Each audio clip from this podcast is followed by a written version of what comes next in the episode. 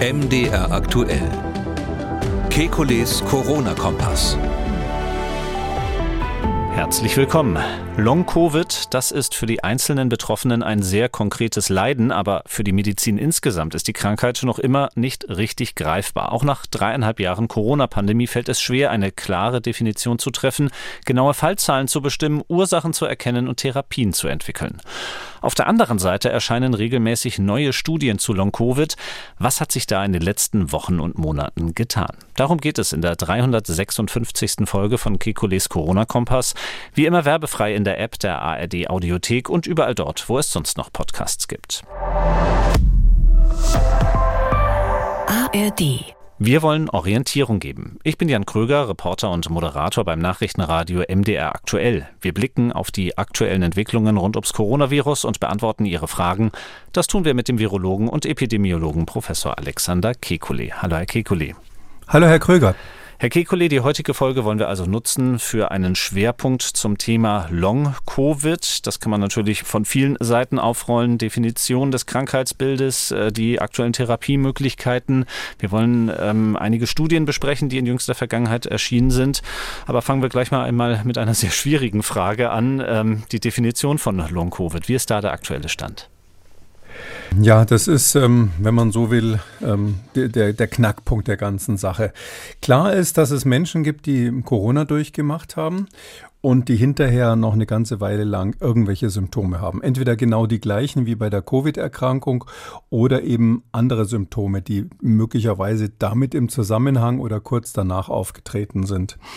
Welche Symptome dann genau dazugehören und welche nicht, ist nicht definiert. Und was genau Long-Covid ist, ist eben auch ähm, kaum definiert, sage ich mal.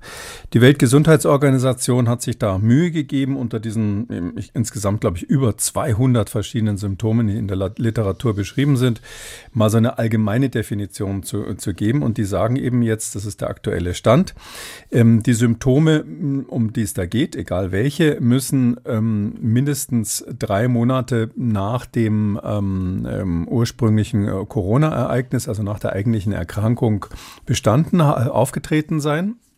Das heißt, innerhalb von drei Monaten, nachdem Covid begonnen hat. Und sie müssen mindestens zwei Monate gedauert haben. Ich sage mal so ein Beispiel. Ähm, drei Wochen nachdem ich äh, Covid ähm, erfolgreich überstanden habe, ich hatte eine leichte Infektion um, und kriege ich Kopfschmerzen. Und die dauern länger als zwei Monate. Das ist dann Long-Covid, wenn es keine, so sagt die WHO natürlich auch dazu, keine andere Erklärung dafür gibt, keine andere mhm. alternative Diagnose dafür gibt. Und ähm, eine neuere Variation, die steht nicht in der offiziellen Definition mit drinnen, aber die, die fügt man noch so an. Es muss eine Auswirkung auf das tägliche Leben haben. Das heißt also irgendwie so leichte Symptome, die mich jetzt nun gar nicht beeinträchtigen in meinem sozialen oder beruflichen Leben, ähm, die gelten nicht. Diese ganze Definition ist für Erwachsene, für Jugendliche und hm. Kinder gibt es eigentlich keine klare Definition. Nun hatten Sie schon von äh, den 200 Symptomen gesprochen, die man da auflisten könnte. Kann man die vielleicht noch etwas genauer kategorisieren? Ja, natürlich, wenn Sie eine Stunde Zeit haben, lese ich Ihnen die alle vor. Nein, das ist, äh, das ist wirklich schwierig. Also ähm, man kann jetzt mal so grob sagen, ähm, es ist so, dass es einige klassische Krankheitsbilder gibt, die wir schon vorher kannten, wo man so halbwegs brauchbare Diagnosekriterien schon hatte.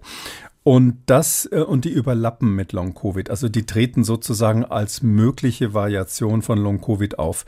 Ähm, eins, was hier in Deutschland insbesondere viel diskutiert wird, ist äh, chronisches Fatigue-Syndrom, diese chronische Müdigkeit, die genauer gesehen äh, ME-CFS heißt. ME steht für myalgische Enzephalomyelitis, also quasi so ein ähm, Problem, wo Muskelschmerzen vorhanden sind und irgendwie eine Entzündung im Gehirn und in der Muskulatur vermutet wird. Dieses ME-CFS ist ein anerkanntes Syndrom, also ein, ein Symptomenkomplex, wo aber bei ME-CFS selbst es so ist, dass es keine harten diagnostischen Kriterien gibt. Das wird also selber anhand von Symptomen und Skala, Skalen und Wertungen zusammengezählt. Ähm, zweitens ist es so, ähm, typische Sy Symptom, was auftritt bei Long-Covid, ist, ähm, das heißt POTS, P-O-T-S. Das ist ähm, ein, ähm, ich sage jetzt den englischen Namen dazu nicht, das ist die, die, die, die Situation, wenn Leute ähm, aus dem Liegen aufstehen und dann so plötzlich ihnen der Kreislauf zusammenbricht. Also ein orthostatisches Problem haben, wenn sie plötzlich aufstehen und dann das, das Herz anfängt zu rasen und solche Sachen. Das gibt Menschen, die haben das ohne Long-Covid, aber das ist auch bekannt, dass es bei Long-Covid als definiertes Syndrom manchmal auftritt. Das kann man relativ gut feststellen, ob man das hat oder nicht. Und dann gibt es noch so ein allergisches Syndrom, das heißt Mastzellaktivierungssyndrom. Das ist, gibt so Leute, die kriegen so ganz schnell so Quaddeln und ähnliches, so allergische Erscheinungen an der Haut und anderswo. Ähm, das ist auch im Zusammenhang mit Long-Covid beschrieben. Und dann gibt es so Sachen, die muss man eigentlich davon auseinanderhalten, nämlich zum Beispiel, wenn jemand auf der Intensivstation war, dann gibt es bekanntermaßen ein Post-Intensivstationssyndrom, äh, was jeder Intensivpatient hat oder auch ähm, nach jeder Art von äh, Pneumonie, von Lungen Lungenentzündung, auch wenn mit anderen Viren, gibt es so ein Syndrom, wo die Lunge noch eine Weile geschwächt ist. Das sind natürlich auch Symptome, die im Zusammenhang mit äh, Corona auftreten, die aber im Grunde genommen nicht so Long-Covid im engeren Sinn sind, wie man das heute meint. Also das sind die Komplexe und dazu gibt es natürlich alles. Also von allgemeinem Unwohlfühlen über allgemeine Schmerzen, über Konzentrationsschwäche. Ähm, dann gibt es kardiovaskuläre Probleme, also Herz-Kreislauf im weitesten Sinne, Autoimmunprobleme und ganz viele eben im allerweitesten Sinn psychiatrisch. Das ist so der größte Komplex dass die also ähm, man das Gefühl hat, dass Konzentrationsschwäche auftritt, äh, Brain Fog und so weiter. Wo wir noch bei der Definition sind, womit sich auch äh, Journalisten immer schwer tun und vielleicht auch viele unserer Hörerinnen und Hörer, ist diese Unterscheidung zwischen Long-Covid und Post-Covid. Woran kann man die festmachen?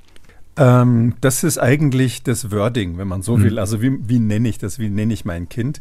Und ähm, was Sie da sagen, ist, ist, was Sie da ansprechen, ist ein wichtiger Aspekt. Und zwar, das Ganze ist ja politisch geworden, muss man sagen. Ähm, aus Sicht der sogenannten Impfkritiker, Corona-Gegner oder wie auch immer, Corona-Leugner, wie die beschimpft wurden, ähm, ist es ja so. Also am Anfang hat man ähm, quasi davor gewarnt, dass 50 Prozent der deutschen Risikopersonen seien an Corona zu sterben. Das war völlig übertrieben. Dann ähm, hat man in der nächsten Stufe, als klar war, dass das nicht so stimmt, hat man dann gesagt, okay, die Überlastung der Intensivstationen ist das Hauptproblem. Wir müssen verhindern, dass zu viele Covid-Patienten in die Intensivstationen kommen. Das macht Probleme. Deshalb brauchen wir die ganzen Gegenmaßnahmen oder müssen die politisch begründen. Nachdem diese ganzen ähm, dramatischen ähm, Warnungen nicht mehr stimmen, ähm, früher haben sie zum Teil ja gestimmt, ähm, ist es so, dass jetzt Long-Covid quasi das Leichentuch ist, mit dem man winkt, wenn ich mal so sagen darf, dass man also sagt, ja, aber wir müssen es wahnsinnig ernst nehmen, weil eben ähm, bis zu 20, 25 Prozent liest man da, der Betroffenen Long-Covid bekommen würden. Deshalb ist es enorm politisch überlagert, das Ganze. Die eine Fraktion, das gilt übrigens auch für Wissenschaftler, warnt dramatisch davor, dass dieses Long-Covid ein ein unterschätztes Problem ist und ein riesiges Problem ist und man deshalb auch die Omikron-Variante sehr, sehr ernst nehmen muss, auch wenn man einen immunologisch guten Zustand hat. Und die anderen, die jetzt nichts mehr von Gegenmaßnahmen und Masken und so weiter hören wollen, die reden natürlich auch das Long-Covid klein. In diesem Kontext, jetzt komme ich auf Ihre Frage mhm. zurück, gibt es verschiedene Bezeichnungen. Also die Leute, da kann man auch, wenn man so liest in der Fachliteratur, kann man mit Interesse feststellen, dass manche eben schreiben, wie Sie es gesagt haben, ähm, die reden von ähm, Covid-Folgeerscheinungen, also Post-Acute Sequela of Covid-19, das PASC. Das ist so die Abkürzung, die man am Anfang hatte, die war sehr neutral Folgeerscheinung, hm, kann alles Mögliche sein. Ähm, dann äh, hat man es ein bisschen gesteigert oder einige haben gesagt, ja, das ist doch eigentlich schon eher so eine Art Krankheit. Und wenn man ähm, nicht Krankheit sagen will, sondern medizinisch im Englischen sozusagen irgendeine Art von Leiden oder Problem, dann sagt man Condition. Und deshalb ist die andere Abkürzung PCC, Post-Covid Condition. Das man, liest man auch oft. Und die, die aber unbedingt wollen, dass es eine echte Krankheit ist. Meistens sind es die, die daran forschen, an speziellen Teilaspekten dieses Long-Covids und die natürlich Interesse daran haben, dass Forschungsmittel fließen. Die sagen Post-Covid-Syndrom. Die sagen also, es gibt ein Syndrom. Ein Syndrom ist schon etwas, was ziemlich konkret definiert ist. Also wo klar ist, dass es Krankheitswert hat, wo bestimmte Symptome dabei sind, ähm, die unterschiedlich variieren können, aber ähm, die eben sozusagen ganz klar eine, eine, Erkrankung sind. Also also wenn Sie lesen PCS, Post-Covid-Syndrom, dann wissen Sie, das ist jemand, der also dieses Post-Covid sehr ernst nimmt, dieses Long-Covid. Und wenn Sie lesen PASC, also nur Sequelae, dann sehen Sie, das sind meistens die Artikel, wo man sich kritisch damit auseinandersetzt. Und am Ende des Tages ist immer das Gleiche gemeint. Also da ist gar mhm. kein Unterschied. Wir, wir sagen jetzt hier Long-Covid, weil das im deutschen Sprachraum mhm. am besten verstanden wird. Und diese Fraktionsbildung in der Wissenschaft, von der Sie gesprochen haben, ich glaube, die werden wir in unserem heutigen Podcast noch häufiger wiederfinden. Und ähm, nicht nur in der Definition, sondern vielleicht auch bei den Schätzungen darüber, wie viele Menschen denn nun von Long-Covid betroffen sind, findet man diese Diskussion womöglich wieder. Ähm, in aktuellen Medienberichten sind Zahlen zu lesen, wie zum Beispiel äh, jeder Achte oder jeder Zehnte nach Infektion ähm, entwickelt Long-Covid auf irgendeine Art und Weise. Eine aktuelle Schätzung geht von 65 Millionen Menschen weltweit aus. Was ist über diese Fallzahlen zu sagen, über diese Schätzungen? Also ich habe auch keine bessere Antwort, muss ich vorweg schicken. Aber was man betonen muss, ist, dass eben auch hier extrem politisch gearbeitet wird. Also wenn man die Schätzungen des Bundesgesundheitsministers Lauterbach hört, dann sind die natürlich immer im oberen Bereich. Auch die amerikanische Gesundheitsbehörde äh, CDC hat ähm, zuletzt ähm, publiziert, das ist allerdings schon ein Jahr her, haben sie zuletzt gesagt, dass fast jeder fünfte Erwachsene, der jemals Corona hatte, zu dem Zeitpunkt, das war im Juni 22, immer noch Long-Covid-Symptome hatte. Also das war natürlich eine steile Ansage von allen Kranken in den USA, die jemals Corona infiziert waren, also SARS-CoV-2 infiziert waren, ähm, ein Fünftel, 19 Prozent haben sie gesagt, hätte dann immer noch Long-Covid-Symptome, so lange danach, das war ja im Juni 22. Die ganzen Studien, auf die die sich dann da berufen, sind unter Leuten, die sich mit Epidemiologie auskennen, höchst umstritten, muss man sagen. Die werden leider von Medien dann eins zu eins übernommen. Oh, wieder neue Studie sagt dies und das. Ähm, das wichtigste, der wichtigste Kritikpunkt neben vielen anderen, den man erwähnen könnte, ist, äh, die Daten wurden ja ursprünglich erhoben mit den ursprünglichen, mit den Ausgangsvarianten. Also wir hatten ja diese Corona-Varianten bis hin zu Delta die ähm, in der Tat sehr schwere Infektionen gemacht haben, viele schwere Verläufe gemacht haben und auch häufiger Long-Covid gemacht haben. Aber wenn man in die Zukunft blickt und vor aktuellen Infektionen warnt, muss man natürlich berücksichtigen, dass wir jetzt eine ganz gut immunisierte Bevölkerung haben und dass es äh, Omikron-Untervarianten sind, die deutlich weniger gefährlich sind, als was damals zirkuliert ist. Und deshalb ist eben auch die Frage, ob man mit diesen alten Zahlen weiter noch so dramatisch warnen soll. In diese Kerbe schlägt auch die erste Publikation, die wir heute dann ausführlicher besprechen wollen. Die hat auch einige Schlagzeilen gemacht. Ende September, dort wurden mehrere Studien untersucht und äh, die Autoren aus Kalifornien haben methodisch technische Mängel daran festgestellt. Welche Mängel haben die denn da gesehen?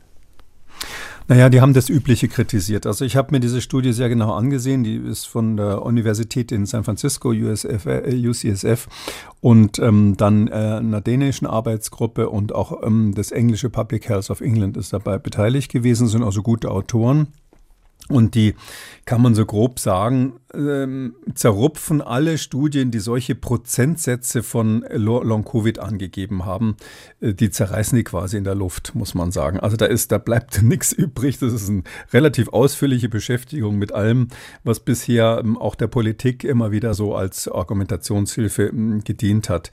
Die Argumente sind grundsätzlich, ich habe jetzt natürlich nicht jede einzelne Studie nochmal nachgeprüft, aber was, was ich verstanden habe, viele von den Studien kannte ich auch schon, ist alles richtig und entspricht auch ganz ehrlich gesagt ungefähr dem, was die Hörer dieses Podcasts in den letzten zwei Jahren so gehört haben. Ich sage mal ein paar mhm. Stichpunkte dazu. Also jetzt ohne jetzt eins zu eins die Studie zu referieren, sondern vielleicht ein bisschen aus meiner Sicht.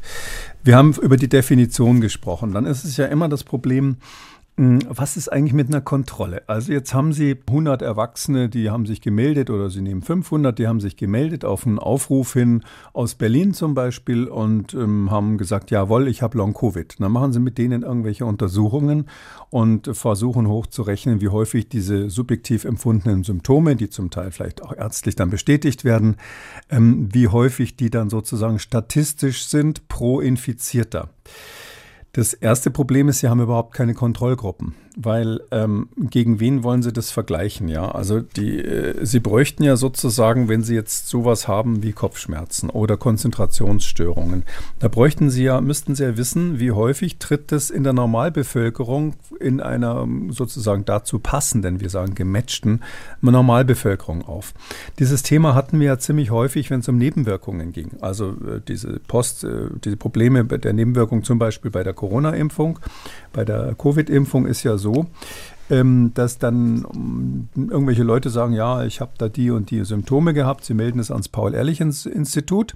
Und das Paul-Ehrlich-Institut, das äh, rechnet als allererstes mal aus, ist das, was wir hier gemeldet bekommen oder beobachten, denn häufiger als das, was man statistisch sowieso erwarten würde? Also wenn Leute sagen, sie haben Kopfschmerzen nach der Impfung gehabt, ähm, dann sagt das Paul-Ehrlich-Institut, Moment mal, wir haben zwar Meldungen über Kopfschmerzen, aber die sind nicht häufiger, als man normalerweise in diesem Zeitraum, was weiß ich, zwei Monate nach der Impfung Kopfschmerzen erwarten würde. Also ist es eine Hintergrundaktivität, hat ne, ist nicht belegt, dass es irgendwie damit assoziiert ist. Kausal ist dann, wäre dann nochmal die nächste Stufe. Und die gleiche Überlegung muss man jetzt natürlich auch bei Long-Covid anstellen. Also wenn jetzt Leute sagen, ich habe ähm, Covid gehabt ähm, und dann hatte ich zwei Monate später das und das, ähm, dann muss man die Frage stellen, wie viele andere Leute, die kein Covid hatten und die vergleichbar sind bezüglich des sozialen Struktur, des Alters, des Geschlechts und so weiter und so weiter, ähm, die äh, zufällig diese Symptome haben. Ist es denn überhaupt überzufällig? Wenn man ähm, das versucht irgendwie sauber rauszurechnen, was einige gemacht haben, es gibt also eine norwegische Studie aus dem März dieses Jahres, die viel diskutiert wurde. Die haben mal wirklich geguckt, wenn man eine saubere Kontrolle hat äh, mit Leuten, die kein Covid hatten und wo jeder Einzelne in der Gruppe, die Covid hatten und Long-Covid-Symptome haben, quasi gematcht ist mit einer Kontrolle, die gar keinen positiven PCR-Test hatte, dann findet man raus, dass der Unterschied verschwindet. Also da war es so, die hatten 48,5 Prozent Leute, die Long-Covid hatten nach Definition. In der Gruppe der Infizierten, früher mal Infizierten, und 47,1 Prozent, also quasi das gleiche in der Kontrollgruppe, die noch nie mit SARS-CoV-2 infiziert waren. Und solche Studien gibt es ein paar. Ähm, ähm, und da muss man sagen, das warnt davor, dass ähm, wahrscheinlich die Zahlen, die so zirkulieren, ähm, wie häufig Long-Covid nach der SARS-CoV-2-Infektion ist, ein bisschen zu hoch gegriffen sind. Jetzt müssen wir ja heute mit unserem Podcast ein kleines Kunststück vollbringen. Wir müssen einerseits das, was wir gerade gemacht haben, ähm, darstellen, nämlich wie Long-Covid epidemiologisch gesehen werden kann. Aber auf der zweiten Seite wollen wir natürlich auch ähm, dem einzelnen Betroffenen helfen. Und in diesem Kunststück mit dem, was der Einzelne davon vielleicht hat, ähm, möchte ich jetzt äh, mal beginnen mit dieser zweiten Seite davon. Ähm, und zwar ausgerechnet an dieser Publikation aus Kalifornien. Dazu hat sich nämlich auch ähm, ein deutscher Experte geäußert in der Frankfurter Allgemeinen Zeitung. Sie und ich haben dieses Interview gelesen. Professor Christoph Kleinschnitz leitet die Klinik für Neurologie am Universitätsklinikum Essen. Dort ist auch eine Post-Covid-Ambulanz. Und ähm, wenn so jemand sagt, so wird das Interview überschrieben, mit Long-Covid schürt man nur noch Angst, dann wirkt das doch erstmal für den einzelnen Betroffenen ziemlich befremdlich. Wie würden Sie das beurteilen? Ähm, naja, dieses Zitat hilft uns natürlich nicht so richtig, jetzt die mhm. Biege zu machen zu den Betroffenen. Ähm, also äh, das ist eben die Gefahr. Bei all diesen Studien und bei der Polarisierung, die ich angesprochen habe, jeder greift sich jetzt raus, was ihm passt. Ja, da können Sie davon ausgehen, die einen sagen, diese Studie, diese aktuelle Beurteilung quasi aus, äh, aus San Francisco ist Mist und die anderen greifen das auf und sagen, ich habe es ja schon immer gesagt, es gibt eigentlich kein Corona-Problem mehr. Das hilft uns kein Stück weiter, weil es Tatsache ist ja, dass es Menschen gibt, die als Folge äh, im, im Nachklang einer Corona-Infektion, wir wissen nicht, ob es wirklich kausal ist in allen Fällen, krank sind. Und zwar ist man auch krank, wenn man sich schwer krank fühlt. Da kommt es ja auf den subjektiven Begriff an, um auf die Einschränkung äh, bei der Arbeit, auf die Einschränkung im sozialen Leben. Selbst wenn es eine hauptsächlich psychisch zu erklärende Krankheit wäre, sozusagen psychosomatisch, wäre es in der Definition etwas, was krank ist und was behandlungsbedürftig ist. Mhm. Das heißt also, epidemiologisch gesehen, gesundheitspolitisch gesehen, ist das erstmal egal, warum die Leute nicht zur Arbeit kommen, um es mal so zu sagen. Ich muss irgendwas tun, sozusagen. Und deshalb nützt es, nützt diese Debatte Debatte nichts, weil wir viele haben, die einfach dieses Problem haben. Zum einen. Zum anderen ist es so, ja, ich glaube auch, dass wir mit Omikron eine deutliche Abnahme der Long-Covid-Fälle haben. Auch wahrscheinlich mit dem Abflauen der öffentlichen Diskussion. Weil wenn alle irgendwie ständig von Läusen in der Kita reden, dann juckt es mich auch schon am Kopf. Ja? Und ähm, äh, wenn man das Thema aber nicht dauernd medial präsent hat, dann gibt es einfach weniger Leute, die dann in sich gehen und sagen, ah, eigentlich habe ich auch auch irgendwie Long-Covid, sondern man hat halt, fühlt sich mal besser, mal schlechter und nach ein paar Wochen oder Monaten ist es dann sowieso durch in den meisten Fällen. Das heißt, ich glaube tatsächlich, dass die Tendenz ist, jetzt mit den Omikron-Subvarianten, mit der besseren Immunität, hoffentlich mit dem Abflauen der Debatte in den Medien, dass man ähm, einen kleineren Anteil von Long-Covid-Patienten hat. Aber die Alten sind ja immer noch da. Mhm. Es gibt eben einfach Long-Covid-Patienten, die haben das seit so vielen Jahren, dass wir da therapeutisch was machen müssen. Übrigens auch solche, die nach den Impfungen Probleme haben, die ja ganz ähnlich sind. Das muss man an der Stelle immer mit erwähnen. Und für die muss man auf jeden Fall was tun. Und ganz klar ist, dass wir zu wenig spezialisierte äh, Zentren dafür haben. Egal, ob das jetzt 20, 10 oder nur 5 Prozent sind, äh, die das früher mal bekommen haben. Und egal, ob das in Zukunft wesentlich weniger werden. Die Patienten, die es jetzt gibt und die aktuell da sind, die brauchen wesentlich mehr Hilfe, als wir im Moment zur Verfügung ste stehen haben. Und darum finde ich das ähm, Zitat von Herrn Kleinschnitz, äh, auch wenn er natürlich äh, rein wissenschaftlich gesehen äh, nicht wie widerlegen ist, ähm, finde ich es jetzt aus der politischen Sicht, aus der gesundheitspolitischen Sicht das falsche Signal. Ich bin noch die Auflösung schuldig, warum ich mit äh, Professor Kleinschnitt sozusagen jetzt in die individuelle Betrachtung kommen will. Ähm, wir hatten bei MDR aktuell mit ihm auch schon einmal vor mittlerweile, glaube ich, zwei Jahren gesprochen. Da hat er selbst eine kleine Studie vorgelegt zu dem, was er in seiner eigenen Klinik beobachtet hat. Zu diesen Untersuchungen äh, hat er uns damals Folgendes gesagt. Da hören wir mal rein. Wir haben Kernspintomografische Aufnahmen bei vielen Patienten gemacht, Nervenwasseruntersuchungen und auch Blut- und Lungenuntersuchungen.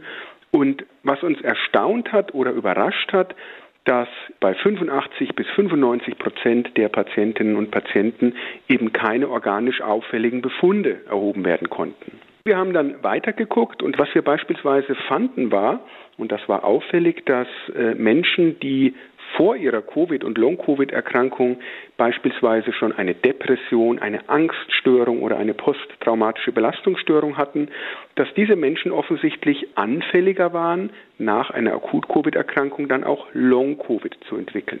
Und dann haben wir, weil viele Patienten auch über Gedächtnisstörungen klagten, haben wir eine ausführliche neuropsychologische Gedächtnisprüfung bei vielen Patienten durchgeführt. Wir fanden in der Tat doch bei etwa 20 Prozent der Patienten, dass es kognitive Auffälligkeiten gab. Aber wenn man sich die einzelnen Unterbereiche dann angeguckt hat, dieser kognitiven Auffälligkeiten, dann hat man gesehen, dass das nicht spezifisch war. Beispielsweise bei einer Demenz, bei einer Alzheimer-Demenz, dann findet man nur in bestimmten Bereichen Auffälligkeiten und bei den Long-Covid-Patienten war das eher überall ausgeprägt was darauf hindeuten könnte, dass auch seelische Faktoren in diese Gedächtnisstörungen mit reinspielen. Er bezieht sich also vor allem darauf, dass Long-Covid etwas Psychosomatisches sei. Ähm, ist das wirklich so einfach? Lässt es sich darauf eingrenzen? Die Zahlen, die er da schildert, ich kenne jetzt seine Studie ehrlich gesagt nicht, aber es hm. gibt ähnliche Studien massenweise, die genau das Gleiche belegen. Das ist äh, absolut richtig. Ähm, äh, da sind eben mehrere Aspekte wichtig. Der eine ist, ähm, er hat gesagt, bei 20 Prozent konnte man mit psychologischen Tests bestätigen, dass Einschränkungen in der kognitiven Fähigkeit, mhm. in den geistigen Fähigkeiten waren. Und zwar bei 20 Prozent derer, muss man noch dazu sagen, die glauben, dass sie eingeschränkt wären. Also das ist ganz interessant, dass man subjektiv glaubt, ich kann mich irgendwie an nichts mehr erinnern und ich habe da ein Problem und so weiter. Und wenn man es dann genau testet, ist es nur bei einem Fünftel in der Größenordnung ungefähr zu bestätigen. Und das Zweite, was eben ganz wichtig ist, ist, dass Leute, die schon Vorerkrankungen haben, das gilt aber nicht nur für psychiatrische Erkrankungen oder für Demenz und ähnliches, äh, dass die dazu tendieren, solche Erkrankungen oder, oder da nahe, nahe verwandte Erkrankungen dann nach der Corona-Infektion als Long-Covid einzustufen. Man muss immer aufpassen, finde ich, an der Stelle. Ich glaube auch, dass Herr Kleinschnitz das nicht wollte. Ich habe genau zugehört, wie vorsichtig er seine mhm. Worte gewählt hat. Ähm, man muss immer aufpassen, dass man die Leute nicht in so eine Psycho-Ecke schiebt. Also jemand, der sich krank fühlt und das nicht nur sagt, weil er Versicherungsgeld kassieren will oder ähnliches oder sich krank schreiben lassen will, der ist aus ärztlicher Sicht krank, der ist ein Patient. Und das muss man ernst nehmen und dann die Quellen genau auseinanderzuhalten ist da ein nur kleiner körperlicher Anteil, der subjektiv sehr stark bedrohlich wahrgenommen wird und deshalb Krankheitswert hat? Oder ist das Verhältnis eher andersrum, dass man vielleicht sogar eine ganz ernstzunehmende körperliche Schädigung feststellt, wenn man genauer hinschaut, aber sich dann darüber wundert, dass der Patient solche starken Resilienzmechanismen hat, also so ein Lebensoptimist ist, dass er so ungefähr sagt, na, mir fehlt jetzt zwar ein Bein, aber ich kann ja noch ganz gut humpeln, wo ist das Problem? Ja, und das gibt es im, im psychischen medizinischen Bereich ja auch, gerade Leute, die sowieso schon dement waren, ähm, wenn es dann ein bisschen schlimmer wird, äh, empfinden das häufig gar nicht so sehr als Bedrohung oder geben es nicht zu. Da muss man aufpassen, dass man die Leute nicht in die falsche Ecke steckt, sondern man muss jeden Einzelnen ernst nehmen und Symptome sind Symptome und man muss auch, wenn man keine kein Syndrom hat, also keine einheitlich begründete, medizinisch begründete Erkrankung hat, die man sozusagen bei der Ursache bekämpfen kann, muss man als Arzt sagen, ich muss den Menschen auch helfen, dass ihre Symptome weggehen. Und da sind natürlich Kombinationen aus psychologischen, verhaltensmäßigen und auch medizinischen Maßnahmen äh, sinnvoll. Dann komme ich aber mal mit einer Studie von Ende September, also einer aktuellen Studie, die in Nature erschienen ist und die eben einen Schritt weiter geht. Also jetzt hatten wir erst einmal das Psychosomatische und Sie haben ganz berechtigt darauf hingewiesen, ähm, das soll man überhaupt nicht abtun. Diese Studie nun ähm, sagt, es wurden genaue immunologische Tests durchgeführt und das Immunsystem von Patienten mit Long-Covid reagierte eben auch anders als bei Patienten ohne Spätfolgen von Covid-19 oder bei gesunden Personen. Sprich, da ist doch irgendwas Biologisches. Also das Psychosomatische reicht nicht aus als Erklärung. Ja, das ist jetzt, wenn Sie so wollen, genau die Gegen Gegenrichtung. Mhm. Auch bei den Fachleuten gibt's, muss man einfach ehrlicherweise sagen, so beide Befindlichkeiten, auch wenn das, man das Wissenschaftlern nicht so zutraut und manche Wissenschaftler das ja auch nicht zugeben. Die Studie ist von Akiko Iwasaki. Das ist eine Japanerin, ähm, die in ähm, Yale arbeitet. Und man muss dazu sagen, ähm, in der Fachszene kennt die jeder. Und zwar nicht, weil sie so die superstarmäßigen Publikationen bis jetzt rausgehaut hat, wenn ich das so sagen darf, sondern weil sie einfach super, super aktiv auf Twitter ist. Twitter ist inzwischen X, warum auch immer. Aber da ist sie ultra aktiv. Wann immer die, man hat so den Eindruck, wann immer die was Neues im Labor gefunden hat, rennt sie begeistert irgendwie zu ihrem Twitter-Account und, und publiziert es.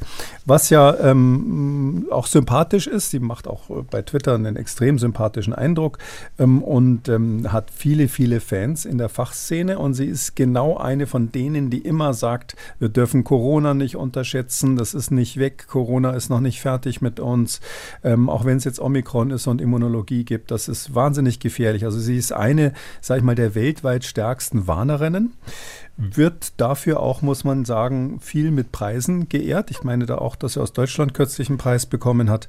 Ähm, und das hängt hauptsächlich mit ihrer Haltung zusammen, dass sie natürlich komplett auf einer Linie ist, eben der Gesundheitsministerien in Deutschland, in den USA und sonst wie in auch der oberen Bundesbehörden. Und die versucht, ähm, fast hätte ich gesagt, verzweifelt, und ich finde es auch gut, dass sie das macht, irgendwie ähm, was zu finden, womit man diese Long-Covid-Patienten definieren kann.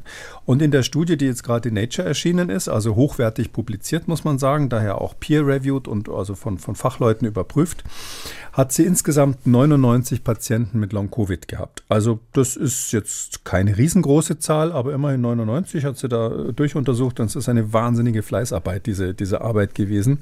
Ähm, hat das verglichen mit 39 äh, Patienten, die ähm, hatten ähm, SARS-CoV-2-Infektion, die hatten Covid, aber ohne hinterher Long-Covid zu entwickeln. Ganz normal sozusagen Corona gehabt. Und 40 Patienten, die gar nichts hatten. Also Kontrollen, die einfach, die sind ja heutzutage schon langsam schwierig zu finden, die noch nie SARS-CoV-2 hatten. Und wenn, wenn sie das vergleicht, also diese Gruppen, äh, dann guckt sie alles an, was man immunologisch irgendwie anschauen kann. Die hat zum Beispiel geguckt, wie sich möglicherweise die weißen Blutzellen verändern. Und da jede eigen, äh, einzelne Art von weißen Blutzellen betrachtet, die verschiedenen Marker auf den Oberflächen dieser weißen Blutzellen, da gibt es inzwischen hunderte, die man untersuchen kann, alle einzeln betrachtet und findet meistens nichts und bei manchen hat sie so ganz kleine Unterschiede ge gefunden. Zum Beispiel hat sie gefunden, dass so ein bisschen atypische Monozyten, das ist eine bestimmte Art von weißen Blutzellen, erhöht sind und dass diese und dass bei den atypischen Monozyten, also diesen, dieser bestimmten Art von weißen Blutzellen, auf der Oberfläche bestimmte Antigene, sogenanntes HLA-DR, für die, die ähm, sich mit Immunologie auskennen, äh, ein bisschen erhöht sind. Also findet man etwas häufiger bei denen, die Long-Covid haben, verglichen mit denen, die ähm, SARS-CoV-2 durchgemacht haben, ohne Long-Covid oder ganz gesund waren. Oder die Zahl der B-Lymphozyten, also auch wieder so eine Untergruppe von mhm. weißen Blutzellen, in dem Fall die also Vorstufen sind von den Zellen, die dann Antikörper produzieren, ist so ganz leicht erhöht bei Long-Covid. Ich sage mal so ein paar Zahlen, damit man so eine Vorstellung hat.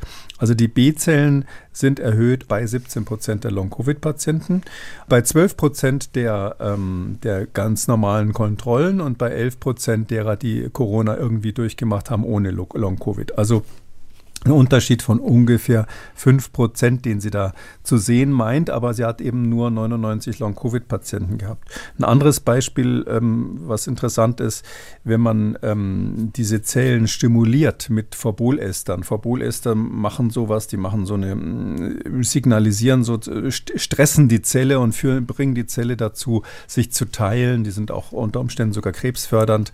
Wenn man so eine Stimulation im Labor macht, dann kann man feststellen bei bestimmten Zellen, Zellen, dass die anfangen, Interleukine zu produzieren in diesem Stress. Diese Interleukine sind so Signalstoffe, mit denen das Immunsystem miteinander redet. Und da hat sie eben festgestellt, dass zum Beispiel das Interleukin 2, Interleukin 4, Interleukin 6 und noch mindestens fünf andere ähm, ähm, Signalstoffe hochgehen unter Verbolester-Stimulation ähm, im Labor. Und da ist es so, dass man diesen Effekt bei 17 Prozent der Long-Covid sieht, aber auch bei 14 Prozent derer, die kein Long-Covid haben nach ähm, Infektion mit SARS-CoV-2. Also Unterschied von 3 Prozent an der Stelle. Und, und, und, da gibt es viele andere Beispiele. Auch die Reaktion zum Beispiel des Immunsystems auf Epstein-Barr-Virus äh, oder andere Herpesviren ist unterschiedlich. Äh, der Cortisonspiegel äh, ist ein bisschen unterschiedlich und ein bisschen atypisch, etwas niedriger. Sowas ähnliches hat man früher schon mal bei Corona-Überlebenden gemessen. Und diese ganzen kleinen Kaffeesatzbrösel, sage ich mal, die sind jedes einzelne für sich nicht geeignet, um irgendwie Long-Covid festzustellen. Und dann hat sie aber das Folgendes gemacht, was heutzutage ja in ist. Wenn ich nicht weiter weiß, frage ich einen Polizisten, nein, frage ich, frage ich Artificial Intelligence, mhm. frage ich einen Computer. Und dann hat sie das Ganze also in ein Maschinenlernprogramm, Machine Learning, eingespeist. Und dieser Computer hat dann quasi einen Algorithmus entwickelt, mit dem er aus diesen ganzen kleinen Einzeldaten eine gewisse Wahrscheinlichkeitsaussage treffen konnte, ob jemand Long-Covid hat oder nicht. Und da sagt sie, als Wissenschaftlerin übertreibt sie natürlich, vielleicht bei Twitter manchmal, aber nicht in Nature. Da sagt sie, das ist ein Hinweis darauf, dass es sinnvoll ist, in dieser Richtung weiterzuarbeiten und vielleicht künftige Algorithmen zu entwickeln, die das besser können und dann vielleicht feststellen können, ob jemand wirklich Long-Covid hat. Also so bescheiden mhm. ist er an der Stelle mit der Aussage. Ja, der Computer wird es richten, sozusagen. Mhm. Eine vergleichsweise vorsichtige Äußerung, also als Schlussfolgerung in der Studie selber. Ähm, Sie hatten jetzt die einzelnen Beispiele genannt, da zum Beispiel bei den Monozyten oder auch beim Interleukin. Ähm, sind die Ansätze für Sie plausibel, dass man da auch mal weiterschaut? Ähm, ja, aber das Problem ist auch hier, ähm, eingangs ähm, sie sagt, sie hat 99 Long-Covid-Patienten. Ja, was waren das? Wer war das? Ja, was hatten die?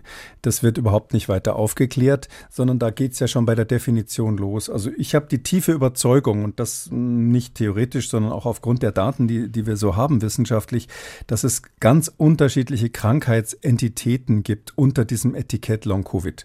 Zum Teil sind es Erkrankungen, die vorher schon da waren, die einfach nur stärker geworden sind, vielleicht auch auf die man stärker hinschaut aufgrund äh, einer subjektiven Situation, weil man irgendwie gestresst ist oder sonst was. Zum Teil sind es äh, bestimmt Sachen, immunologische Probleme, die wirklich neu aufgetreten sind. Da gibt es die Erklärungsmöglichkeit, dass ähm, das Virus persistiert, also das Virus als solches irgendwie noch da ist oder Virusbestandteile, insbesondere dieses Spike-Protein, vielleicht irgendwo im Körper noch produziert wird und dadurch ähm, quasi eine Entzündung unterhalten wird, die die Probleme macht. Oder es gibt die Möglichkeit, dass das Immunsystem irgendwie so gestört wurde durch die Infektion, dass es auch ohne, dass das Virus noch da ist, irgendwelche autoimmunologischen Probleme im weitesten Sinne macht. Ähm, in diesem weiten Spektrum, wo wir Hinweise darauf haben, äh, dass es eher in eine Richtung gehen könnte, dass das Virus noch da ist und dadurch das Immunsystem ähm, in, bei einigen Patienten ähm, weiter aktiviert wird. Ähm, in diesem weiten Spektrum hat sie sozusagen ein Potpourri von Einzeldaten gewonnen. Und das wird, man wird wahrscheinlich die Lösung finden, wenn man dann das statistisch sozusagen ähm, auswertet nach Kategorien, also nach denen, die zum Beispiel zusätzlich genetische Faktoren haben. Wir kennen inzwischen ein, zwei Faktoren, wo mhm. klar ist, dass sie assoziiert sind mit Long-Covid eher und die sind, ähm, äh, haben was mit dem Immunsystem zu tun, haben was mit der angeborenen Immunantwort zu tun. Ein, ein Klassiker ist FOX4, wer das mal nachschauen will an der mhm. Stelle. Das ist so ein Faktor, der da eine Rolle spielt. Ähm, also wenn man es danach unterscheidet. Zweitens muss man gucken, es gibt sicher Patienten, bei denen ähm, das Virus komplett eliminiert ist. Bei anderen ist es aber vielleicht noch da, so wie wir das von anderen Viruserkrankungen auch kennen. Das wird man auch unterscheiden müssen, weil man danach diese ganzen Immunparameter, die sie da untersucht hat, ähm, ganz anders einordnen würde. Und wenn Sie dann Kategorien bilden, vielleicht noch zwei, drei, vier weitere Kategorien, dann bin ich ziemlich sicher, dass wir in zwei, drei Jahren in der Situation sein werden, dass wir für einen Teil der Long-Covid-Patienten eine relativ saubere Diagnose haben. Das Problem ist dann nur, was machen wir damit? Wir mhm. können ja dann den 80 Prozent anderen restlichen Patienten nicht sagen, du bist der eingebildete Kranke, weil hier ähm, die, ähm, die Iwasaki-Werte sozusagen nicht stimmen. Ähm, äh, geh wieder nach Hause, du hast kein Long-Covid. Das nützt einem ja auch nichts. Die Akiko Iwasaki, also die Studienautorin, ähm, deren Studie wir gerade besprochen haben, die schlägt auch den Bogen wiederum zu MECFS. Sie hat sich mal im, Interview mit dem österreichischen Standard ähm, folgendermaßen geäußert. Ähm, und zwar Untersuchungen gehen davon aus, dass 50 Prozent der Betroffenen von Long-Covid nach einer gewissen Zeit die Definition von MECFS erfüllen. Und etwas später in dem Interview sagt sie, es ist bereits bewiesen, dass die Symptome vieler Menschen, die Long-Covid haben, der Definition von MECFS entsprechen. Wie können wir vielleicht auf dieser Spur ansetzen, um bei Long-Covid weiterzukommen? Ja, das ist eines der Syndrome, wie ich eingangs gesagt habe, mhm. was eben eine Untergruppe ist. Ähm, man kann da vielleicht Folgendes sagen. Um, es ist so, wenn Sie ähm, Long-Covid haben, also praktisch gesehen für die Menschen, die da betroffen sind, ähm, dann ist es der erste Schritt immer mal zu gucken, ob die Symptomatik, die man da hat, das kann ja ganz vielseitig sein, in ein klassisches Syndrom, was es schon vorher gab, reinpasst. MECSF, also dieses Chronik-Fatigue-Syndrom, chronisches Müdigkeitssyndrom, das gibt es ja als als ähm, Beschreibung in der Medizin schon lange, in, insbesondere nach der Epstein-Barr-Virus-Infektion hat man das äh, eben gehabt, pfeifersches Drüsenfieber. Da ist es bekannt, dass einige Leute eben so chronische Müdigkeit haben, aber auch andere Virusinfektionen und andere Zustände können das ähm, hervorrufen. Und die Leute, die schon lange an MECFS forschen, ähm, die äh, sind natürlich da gleich draufgesprungen, weil man gesagt hat, naja, das wird jetzt wahrscheinlich eine große Zahl von Patienten geben, die jetzt mit äh, Corona-Infektionen kommen und haben das genauer untersucht und gesagt, jawohl, bei einem Teil dieser Patienten können wir das feststellen. Also 50 Prozent, ähm, ich wüsste jetzt nicht, wo sie diese Zahl genau her hat. Also das ist nicht so, dass jetzt jeder zweite Covid, Long-Covid-Patient tatsächlich die Definition von MECFS wirklich erfüllt, weil ja viele Long-Covid-Leute auch ganz andere Probleme haben. Viele haben ja pulmonale Probleme und sonst was. Ähm, aber ähm, man kann vielleicht Folgendes sagen. Wenn man wirklich diese De Definition erfüllt, dann ist es so, dass man mit hoher Wahrscheinlichkeit tatsächlich auch Long-Covid hat, weil das ein relativ klares Krankheitsbild ist, was, wo es bekannt ist, dass es mit Virusinfektionen assoziiert ist. Und da ist es dann relativ einfach, bei diesem Anteil der Patienten zu sagen, das nehmen wir schon mal, da machen wir schon mal einen Haken dahinter, dass das quasi etwas ist, was wir kennen und wo es wahrscheinlich ist, dass das dann auch kausal mit diesem, mit dieser Virusinfektion zusammenhängt. Weil das Problem bei den ganzen Definitionen, die Weltgesundheitsorganisation hat ja ihre Definition, ist ja, dass sie nie die Kausalität fordern. Die sagen immer, naja, man hat keine andere Ursache gefunden, aber wie oft gibt es in der Medizin, dass man die Ursache nicht findet von irgendwelchen Symptomen? Das ist ja schon fast die Mehrheit der Fälle. Und ähm, deshalb ist, wenn man die Kausalität nicht fordert, den Kausalzusammenhang mit der SARS-CoV-2-Infektion eben diese ganze Definition so ein bisschen wischiwaschi. Und da kann dieses MECFS eine Brücke sein.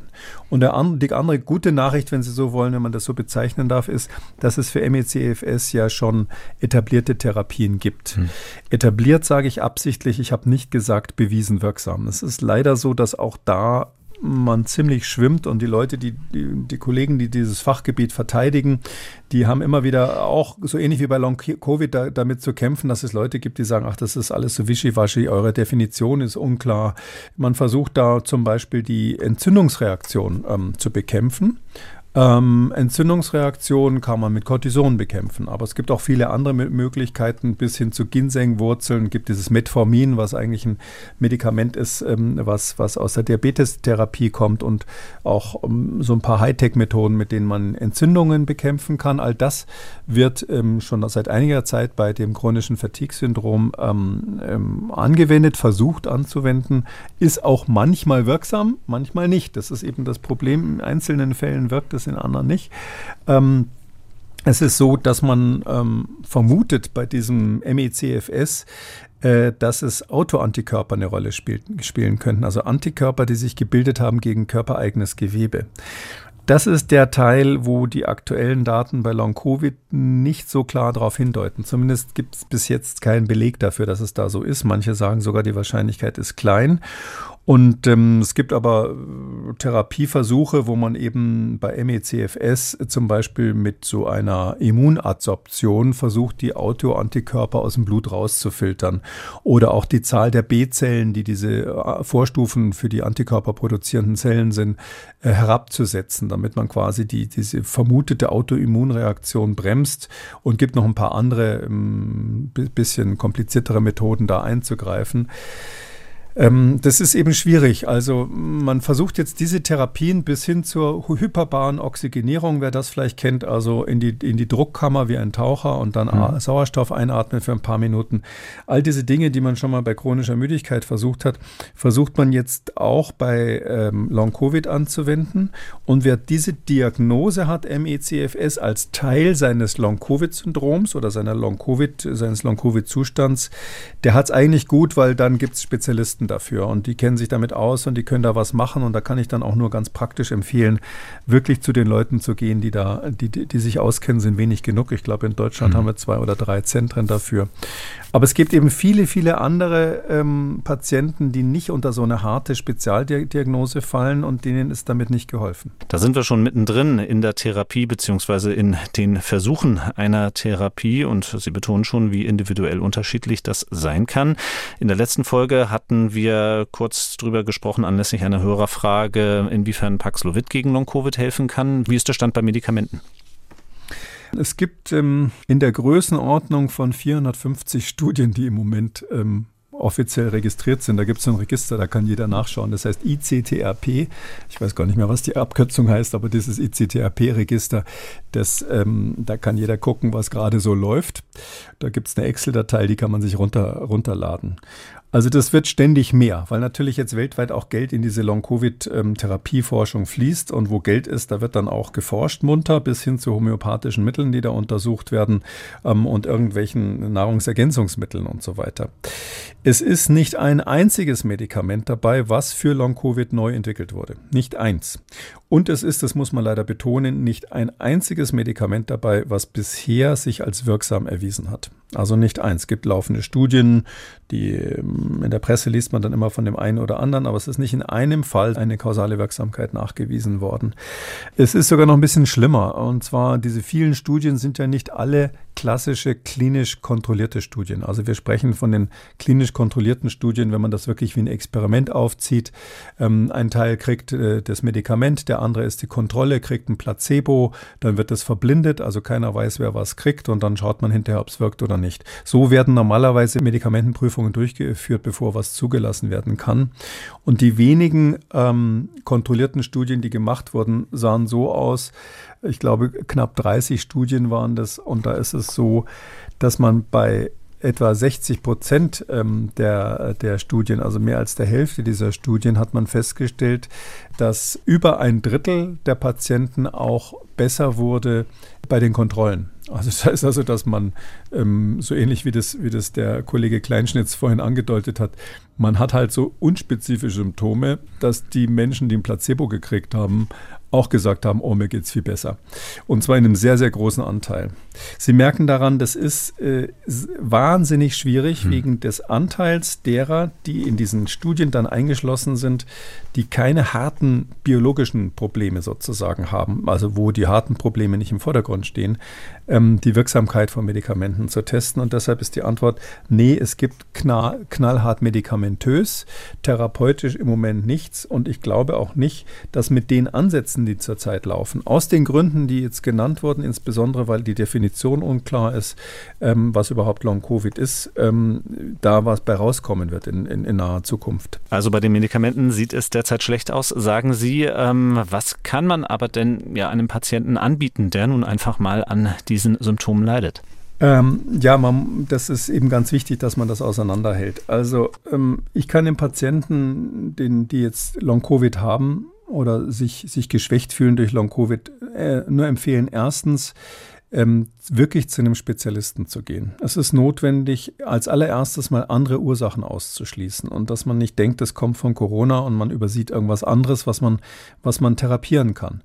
Ähm, als zweites ist es ähm, extrem wichtig, wenn man was hat, die Symptome einzugrenzen und festzustellen von den meistens vielen Symptomen, die diese Patienten berichten, was ist eigentlich das, was mich hauptsächlich im Leben einschränkt? Was ist mein Hauptproblem an der Stelle? Und dann muss man eben das machen, was die Medizin ja sowieso in vielen, vielen Fällen macht, nämlich symptomatisch therapieren. Also es ist überhaupt nicht so, dass unsere Medizin, die wir anbieten, immer nur die Krankheiten bekämpft und heilt, sondern ganz, ganz oft das Allermeiste, was man macht, ist symptomatische Therapie und derweil hoffen, dass der Körper sich selbst heilt. Und so wird es auch bei diesen Long-Covid-Patienten in den allermeisten ähm, Fällen funktionieren. Das heißt, wenn man ähm, äh, Symptome hat, die was mit der Bewegung zu tun haben, äh, Bewegungseinschränkungen, muss man eben Physiotherapie machen. Wenn man ähm, bei der Atmung Probleme hat, muss man Atemtraining machen. Da ist auch ganz klar nachgewiesen, dass das was hilft, dass, also, dass sich die Werte verbessern durch die Therapie. Ähm, und wenn man, ähm, was weiß ich, jetzt Angstzustände hat oder ähnliches, dann muss man sich das auch eingestehen und nicht, nicht sozusagen in Deckung gehen hinter so einer möglicherweise körperlichen Erkrankung und sagen, ich habe hier Angstzustände, ich will, dass die therapiert werden. Das ist ja alles erfolgreich möglich und ich glaube, da sollte man sich sozusagen spezi spezialisieren, sozusagen. Also mit, mit, präzise äh, auf die Symptome achten, die Symptome herausfinden. Und dazu brauchen Sie wirklich, wirklich jemanden, ähm, der sich damit auskennt. Also ein, ein spezialisierter Arzt. Leider gibt es da viel zu wenige, ich habe es vorhin schon gesagt.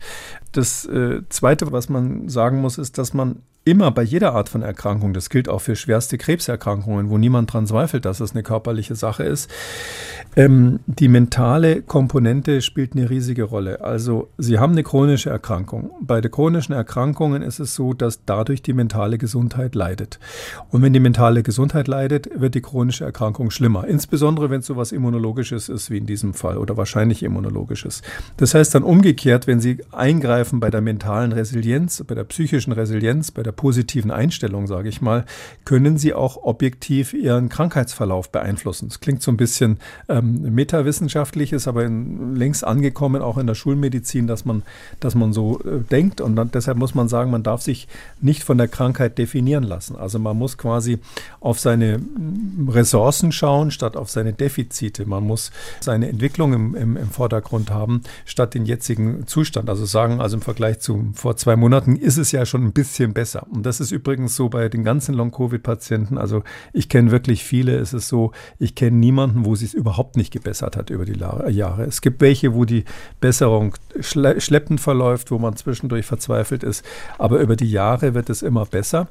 Und man darf also nicht auf seine Schwächen schauen, sondern man muss sozusagen Alternativen finden. Das nennt man Salutogenese, was ich gerade gesagt habe. Das ist so ein Begriff aus der, aus der Soziologie eigentlich. Aaron Antonowski hat das in den 70er Jahren entwickelt. Ähm, und, und da geht es eben darum, dass man sozusagen auf den Krank, nicht Pathogenese, nicht auf die Krank Krankheitserscheinungen schaut, sondern sozusagen, Salus heißt ja Gesundheit, auf die, auf die Möglichkeit, sich sozusagen äh, gesund zu fühlen und Widerstandsressourcen zu entwickeln. Das andere, was ich wichtig finde, ist, dass wir die gesellschaftliche Spaltung vermeiden müssen.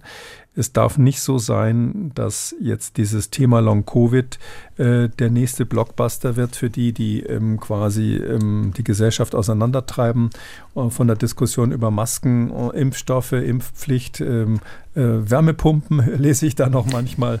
Soll man im Ukraine-Krieg weiter mitmachen oder nicht und so weiter und so weiter. Und jetzt kommt dann als nächstes, ist vielleicht Long-Covid nur eine Erfindung von irgendwelchen Leuten, die die nächsten Maßnahmen planen. Ich glaube, da muss man höllisch davor aufpassen. Das sind, die Menschen, die das haben, sind betroffen und aus ärztlicher Sicht krank und denen muss man unbedingt helfen. Und helfen will vielleicht auch Tetsu Yamamoto. Der hat uns nämlich eine Hörerfrage geschickt und schreibt, ich habe einen Beitrag im japanischen Fernsehen über eine Behandlungsmethode von Long-Covid gesehen, abgekürzt auf Englisch EAT. Kann man dieser doch sehr einfachen Behandlungsmethode trauen oder fielen diese einzelnen Erfolgsberichte nur zufällig mit einer natürlichen Genesung zusammen? Tja, die Behandlungsmethode muss ich kurz erklären. Also mhm. EAT, das ist die epipharyngeale abrasive Therapie. Wow. Also Epipharynx ist der obere, obere Rachenraum. Also quasi Rachen ist ja das, wenn Sie den Finger ganz hinten in den Hals stecken, bis Sie würgen, dann sind Sie mit der Fingerspitze im Rachen. Und von da geht es ja, das haben manche schon mitgekriegt, auch nach oben zur Nase. Und das Stück, was dann sozusagen nach oben geht, ist der Epipharynx, also der obere Teil des Pharynx, des Rachenraums. Und ähm, da gibt es ähm, eine ältere Therapie, die in Japan insbesondere angewendet wird. Man hat da oben manchmal Entzündungen. Also in diesem oberen Rachenraum, das ist ein ganz interessanter Bereich, da sind viele ähm, immunaktive Zellen, so, wen, so ähnlich wie die Rachenmandeln, die man ja kennt, wo man weiß, dass die mit der Immunantwort zu tun haben oder auch dieser Rachenring, äh, den es da gibt von Immunzellen, die manchmal entzündet sind, gibt es das auch oben im Epipharynx, im oberen Rachen mm, und da sieht man es noch nicht. Also wenn man in den Mund reinschaut, sieht man es nicht. Der HNO-Arzt kann es natürlich schon anschauen. Man weiß, dass es dort Entzündungen gibt. Und was die Japaner machen, ob das jetzt gut ist oder nicht, kann ich ehrlich gesagt nicht beurteilen. Mhm. Ich bin kein HNO-Arzt. Aber die nehmen so einen Tupfer, so einen Wattetupfer und wischen quasi den Schleim ab, der da drauf ist, wenn da, wenn da die Schleimhaut entzündet ist. Das haben die schon lange gemacht bei so chronischen Entzündungen da oben und behaupten, das würde was bringen. Ja, es gibt ja auch Leute, die sich die Zunge putzen mit so einem Zungenreiniger, weil sie sagen, da würden sie quasi schlechte Immunzellen mit abreiben. Und so die grundsätzliche Idee in der Medizin, dass man Eiter entfernt oder Entzündungsmaterial entfernt, die ist ja nicht, die ist ja nicht neu. Also das ist grundsätzlich mal sicherlich keine schlechte Idee. Ähm, man hat diese Therapie in Japan schon eingesetzt und jetzt kommt es wieder für das chronische Fatigue-Syndrom. Hm. Weil man gesagt hat, ein Teil dieser Leute, die dieses MICFS haben, die haben eben chronische Entzündungen im, im Rachenraum.